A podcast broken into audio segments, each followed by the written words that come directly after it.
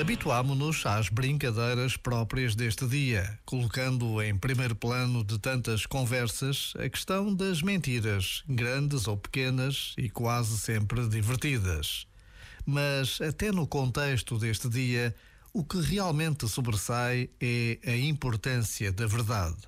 A verdade que vem sempre ao de cima e que é indispensável na vida de cada um de nós e na vida da sociedade. Por vezes, Basta a pausa de um minuto para nos centrarmos no essencial. Já agora, vale a pena pensar nisto. Este momento está disponível em podcast no site e na app.